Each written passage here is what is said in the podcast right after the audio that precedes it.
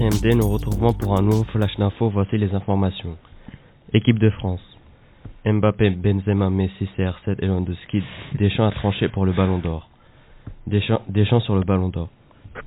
En marge de rassemblement des Bleus ce lundi, Didier Deschamps a interrogé sur le Ballon d'Or et selon lui, Karim Benzema mérite le récompense de cette année. Karim est un candidat très sérieux pour le gagner et c'est tout le mal que je lui souhaite par rapport à tout ce qu'il a réalisé avec le Real Madrid et avec nous.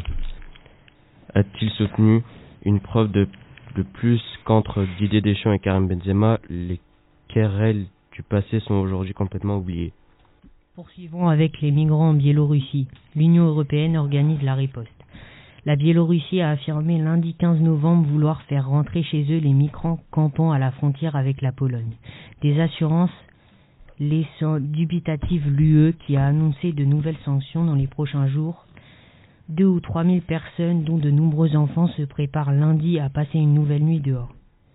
Recherche d'une sortie de crise ou diversion, le président biélorusse a assuré lundi 15 novembre ne pas vouloir d'un conflit avec la Pologne et s'est dit prêt à ramener les migrants dans, dans leur pays ou à les évacuer vers l'Allemagne.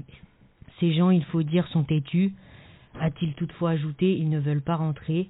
Il est clair qu'ils n'ont plus où rentrer, plus de domicile et n'ont rien pour nourrir leurs enfants. L'épidémie de Covid-19 en France. En semaine 45, la circulation du SARS-CoV-2 s'est intensifiée sur le territoire métropolitain et l'augmentation des nouvelles hospitalisations s'est confirmée.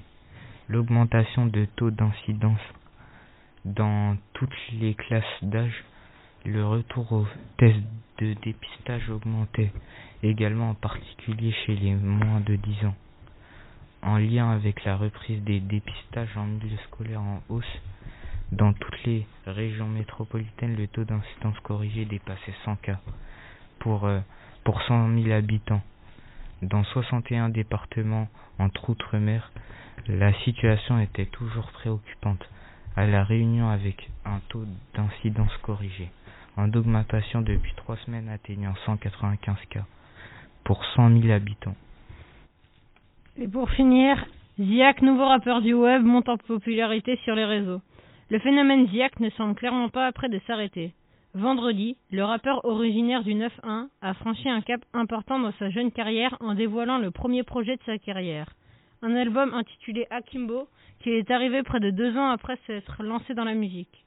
Un opus sur lequel il a fait le choix de proposer 17 titres en compagnie de Maes sur Rome et Machette. Si la popularité de Ziak ne faisait aucun doute, aussi bien à travers ses singles que sur les réseaux sociaux, la pression est immense. D'abord sur le plan musical, ce qui semble être le cas, puis d'un point de vue commercial. Et là aussi, l'auteur de Rasputin semble avoir parfaitement répondu aux attentes. Selon les chiffres, il aurait vendu 8771 albums pour Akimbo. Né dans les, quartiers sud de Chicago, la drill connaît un succès mondial en 2012 grâce à son influence du rappeur Chief Keef. Ce rap se caractérise par une violence exaspérée sur des prods minimalistes et très sombres où les batteries sont prédominantes. La drill est un sous-dérivé du hip-hop caractérisé par des paroles violentes et brutales accompagnées d'un clip mettant en scène des gestes violents. Et maintenant, on retrouve l'interview de Thomas Pesquet. Bonjour à tous, et aujourd'hui on a le plaisir d'accueillir Thomas Pesquet. Bonjour Thomas. Bonjour. Pourquoi le métier d'astronaute vous passionne-t-il? Car c'est un rêve depuis tout petit, j'ai toujours voulu aller dans l'espace à bord d'une fusée pour approfondir mes connaissances sur l'astronomie.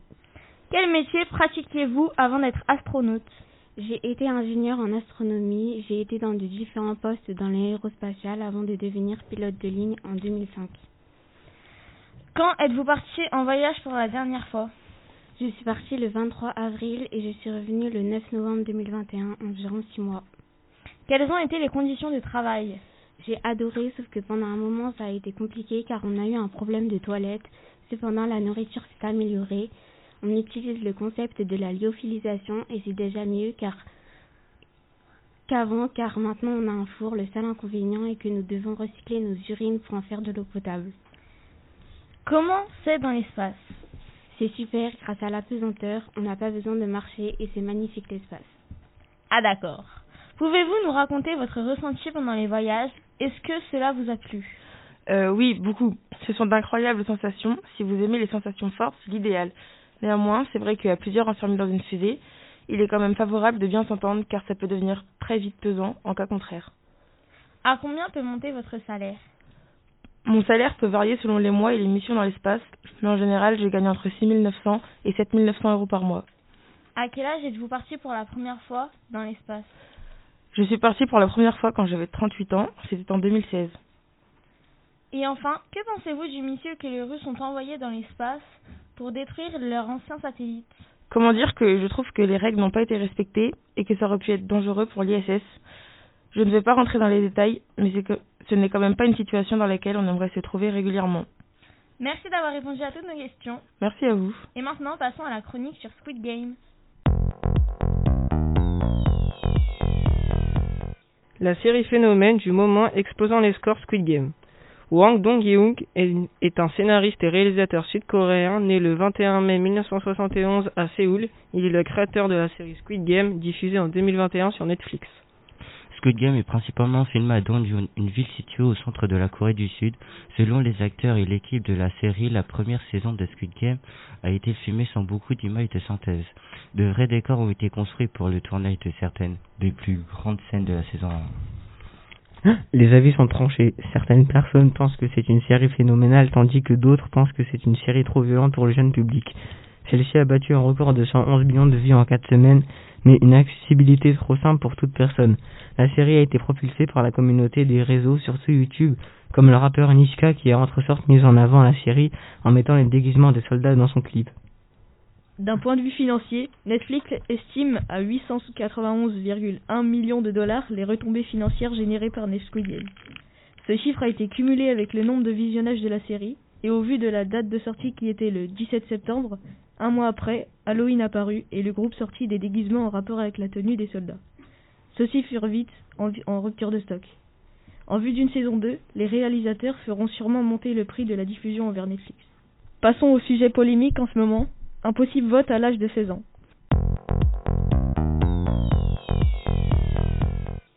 Bienvenue à toutes et à tous. Il est 8 heures. Ce matin, nous accueillons trois invités nous venant tout droit de Strasbourg.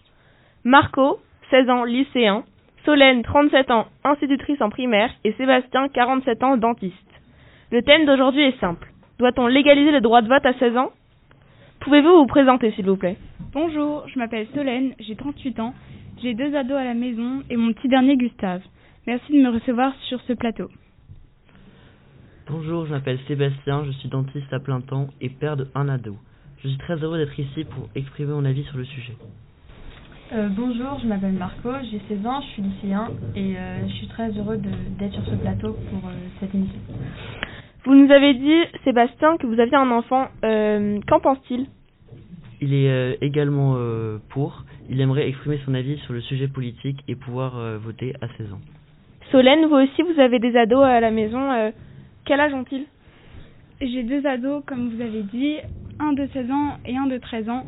Donc, mon ado de 16 ans ne connaît pas encore la politique et n'est pas assez mature pour pouvoir voter. Marco, vous avez 16 ans, euh, qu'en dites-vous?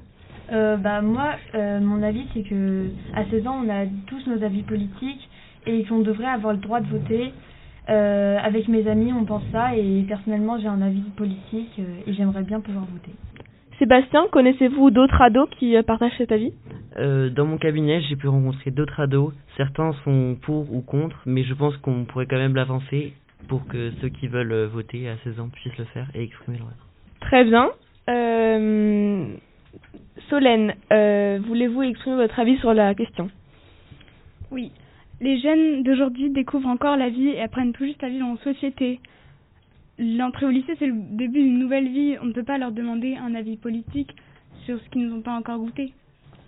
Euh, bah, moi, je pense que on va construire la, le monde d'après, enfin le monde du futur, et euh, c'est nous qui allons vivre dedans. Donc il faudrait que ce soit nous qui puissions euh, bah, avoir le droit de voter pour construire la vie de plus tard. Et comme c'est nous qui allons vivre dedans.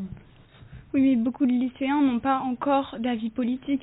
Ils ne comprennent pas encore tout ce, sujet-là. Donc ça ne les aidera pas. Bah moi je pense que si, parce que euh, on n'est pas, enfin on peut voter blanc, on peut ne pas voter, et c'est pas obligatoire. Je suis d'accord avec Marco. Si certains ne sont pas prêts à voter à 16 ans, ils ne voteront pas, mais euh, je trouve une bonne idée d'avancer le droit de vote à 16 ans.